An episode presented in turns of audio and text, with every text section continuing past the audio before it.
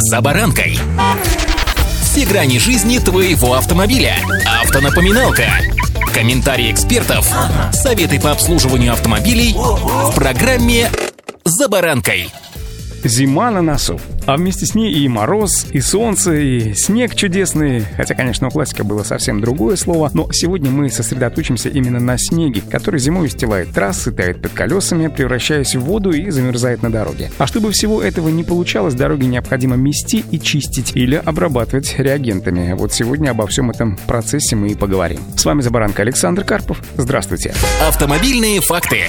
Единые правила применения противогололедных материалов на загородных трассах подготовлены по заказу Росавтодора. Действующие рекомендации устарели, поясняют дорожники. Кроме того, реагенты ежегодно дорожают. Борьба с зимней скользкостью на дорогах обходится в сотни миллиардов рублей в год, подчеркивают в Росавтодоре. В документе запишут, в частности, когда приступать к обработке после начала снегопада, в течение какого времени необходимо удалить с дороги образовавшуюся снежную массу, а дорожным службам при нанесении противогололедных материалов запретят пачкать химией встречные автомобили. Об этом сообщает коммерсант. Разработку ГОСТа с правилами применения противогололедных материалов на загородных трассах Федеральное дорожное агентство заказало еще в прошлом году. Исполнитель, ассоциация Содружества эксплуатируемых организаций представил первую редакцию стандарта. Документ раскрывает такие термины, как, например, зимняя скользкость, уплотненный снежный покров, снежный накат или снежно-ледяные образования, а также стекловидный лед и объясняет, что же такое фрикционные и комбинированные материалы. Так, например, в горной местности обработка разработку необходимо начинать с крутых подъемов, серпантинов, мостов и противолавинных галерей. При снеге интенсивностью до 3 см в час наносить реагенты необходимо через 30-40 минут после выпадения осадков, а при интенсивности от 3 до 5 см в час через 20-30 минут. В течение трех часов образовавшуюся снежную массу следует удалить. Жидкие противогололедные материалы необходимо распределять с помощью специализированных машин на скорости от 40 до 60 км в час. Фрикционные или комбинированные реагенты от 30 до 45 км в час. При этом дорожников предостерегают от попадания веществ на встречный транспорт. Если на трассе есть табло, необходимо предупреждать участников движения о проведении обработки.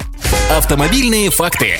Сегодня для дорожных служб есть несколько отраслевых методических документов с рекомендациями по использованию противогололедных материалов, но они, разумеется, устарели и обязательными не являются, следует из пояснений Росавтодора. Кроме того, расходы на применение таких материалов составляют одну из самых существенных статей затрат зимнего содержания дорог в связи с постоянным ростом цен. Ну, например, на техническую соль. Хлорид натрия, используемый чаще всего дорожниками, дорожает ежегодно на 15-20%. Средняя ее стоимость составляет от 6,5 до 7,5 тысяч рублей за тонну. Текущий норматив превентивной обработки дороги составляет от 5 до 15 граммов соли на 1 квадратный метр дороги, а во время снегопада до 40 граммов на квадратный метр. Отмечается, что опыт использования противогололедных материалов обобщался более 20 лет назад, и нормы пора обновлять и актуализировать. По старинке с песком убирать сегодня уже попросту невозможно. С 2010 года научным сообществом было проведено более сотни различных исследований и апробаций, чтобы в России появились более эффективные противогололедные средства. Обещают, что к маю будущего года обсуждение данного стандарта закончится, месяца, затем его утвердят. Ссылку на требования нового ГОСТа запишут в государственных контрактах на содержание дорог, что сделает его обязательным к применению. Ну а пока же, друзья, предельная внимательность и осторожность, особенно в зимний период, в заснеженное время. Ведь это прежде всего наша с вами безопасность и дальнейшая жизнь.